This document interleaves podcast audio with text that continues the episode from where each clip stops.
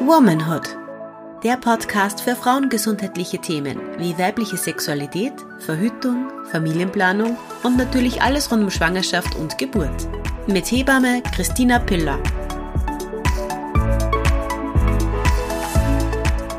Hi und herzlich willkommen bei einer neuen Folge von Womanhood. Mein Name ist Christina Piller und ich bin Hebamme und in diesem Podcast möchte ich über viele frauenrelevante Themen sprechen. Heute geht es um das Thema Hebammen-Mutter-Kind-Pass Beratungsgespräch. Und das findet in der 18. bis zur 22. Schwangerschaftswoche statt. Und eigentlich wollte ich das Thema erst viel später angehen, aber ich habe vor ein paar Tagen wieder so ein cooles Muckipass-Gespräch mit einer Frau gehabt. Und die habe ich davor noch nie gehört oder gesehen. Wir kannten uns nicht. Sie hat mich empfohlen bekommen von einer Freundin, die ich nachbetreut habe.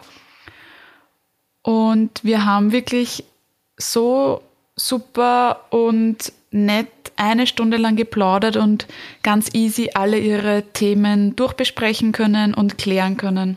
Das Mutter-Kind-Pass-Gespräch wird eben zu 100 Prozent von der Krankenkasse übernommen.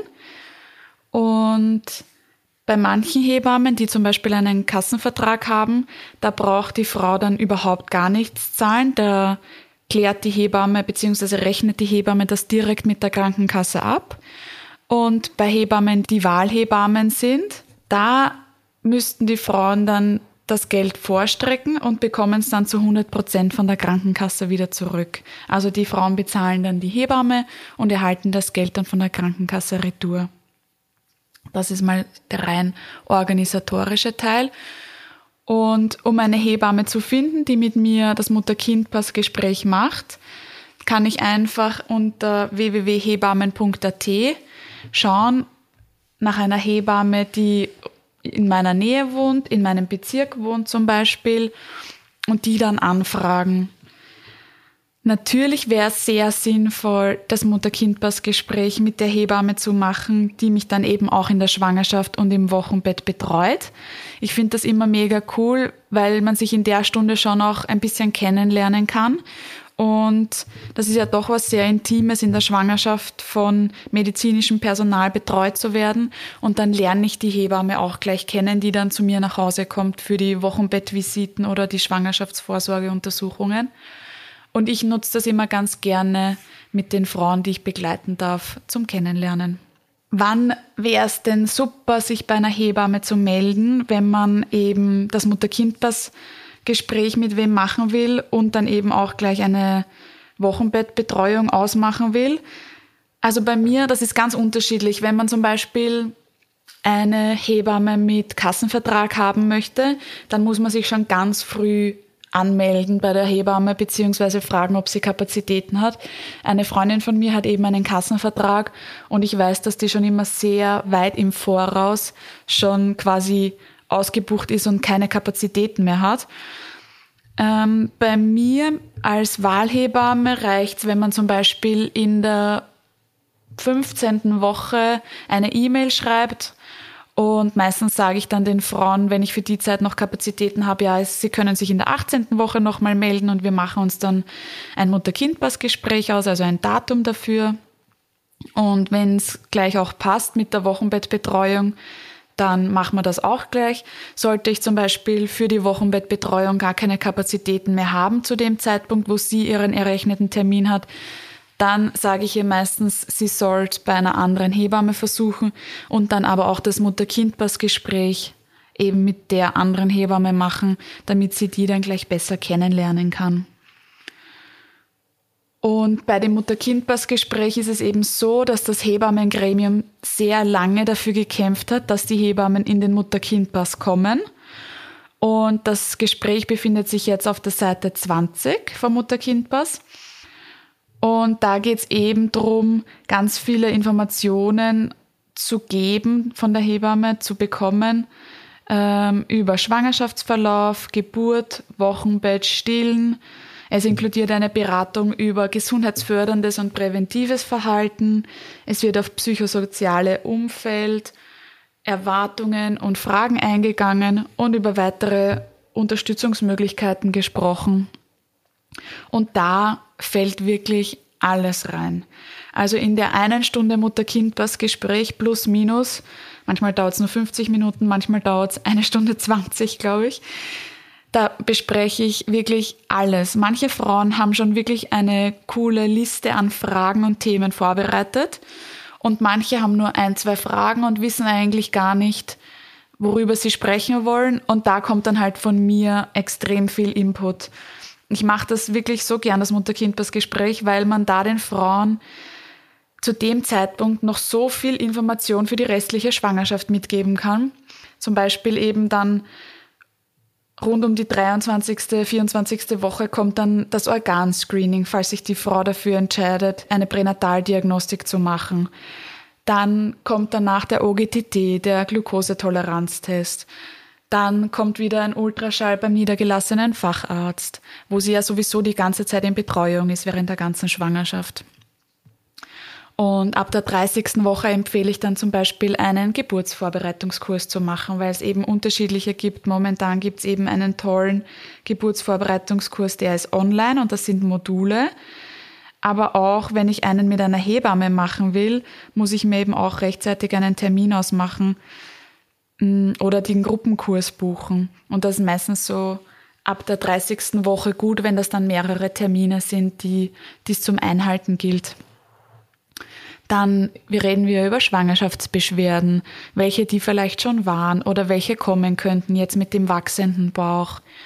Und wir reden natürlich auch viel über die vielleicht vorausgegangenen Schwangerschaften der Frau und ihre unterschiedlichen Erfahrungen diesbezüglich, ihre Wünsche, Ängste, was Themen sind, die sie belasten oder wo sie noch unterschiedliche Unterstützungsmöglichkeiten brauchen könnt. Für manche Frauen ist natürlich auch eine Hebammenbetreuung eine finanzielle Belastung oder kann eine finanzielle Belastung darstellen. Da gibt es dann eben die Familienhebammen oder die Hebammen mit Kassenvertrag.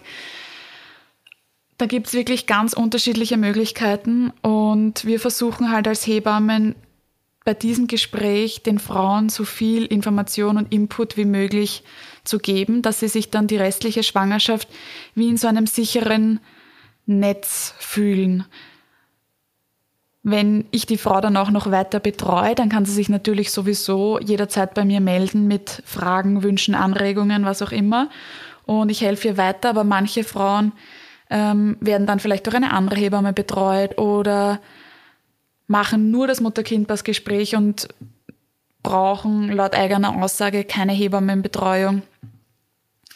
Da ist es dann einfach wichtig, dass man da so viel Infos wie möglich reinpackt.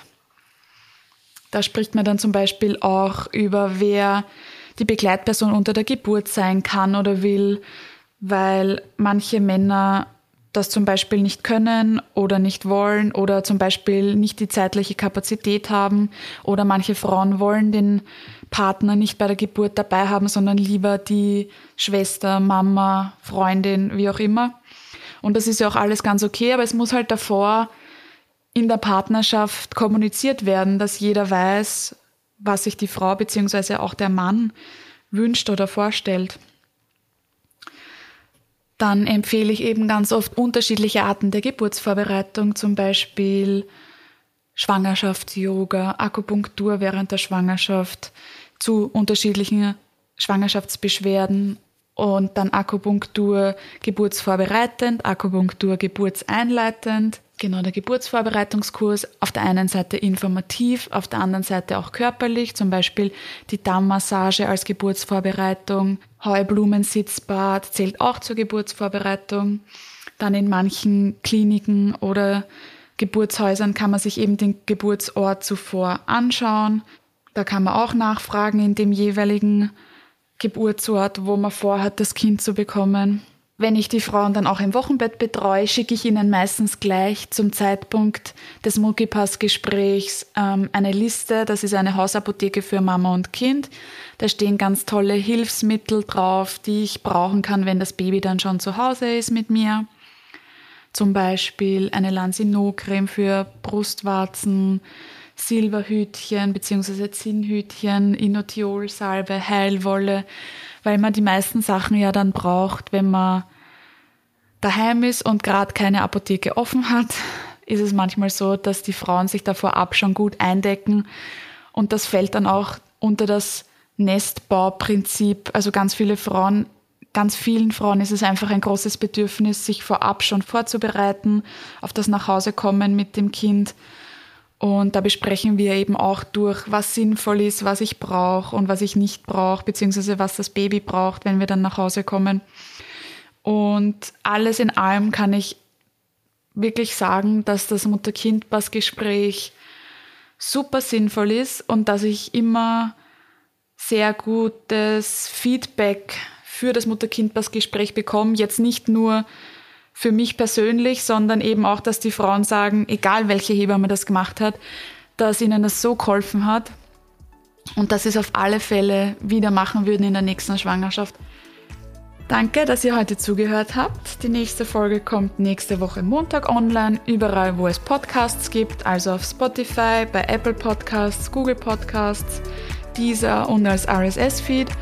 Und wir freuen uns natürlich immer über konstruktive Kritik und Feedback und natürlich auch über Themenvorschläge. Also schreibt uns gerne unter womanhood.vpodit.com. Und danke fürs Zuhören und bis zum nächsten Mal. Tschüss! Dieser Podcast wurde produziert von WePodit.